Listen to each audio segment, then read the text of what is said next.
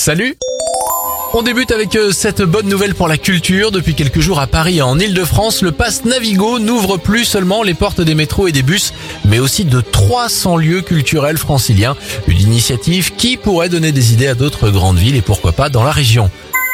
Direction l'Ouganda avec euh, cette bonne nouvelle. Les écoles ont rouvert cette semaine après deux ans de fermeture due à la pandémie de Covid-19.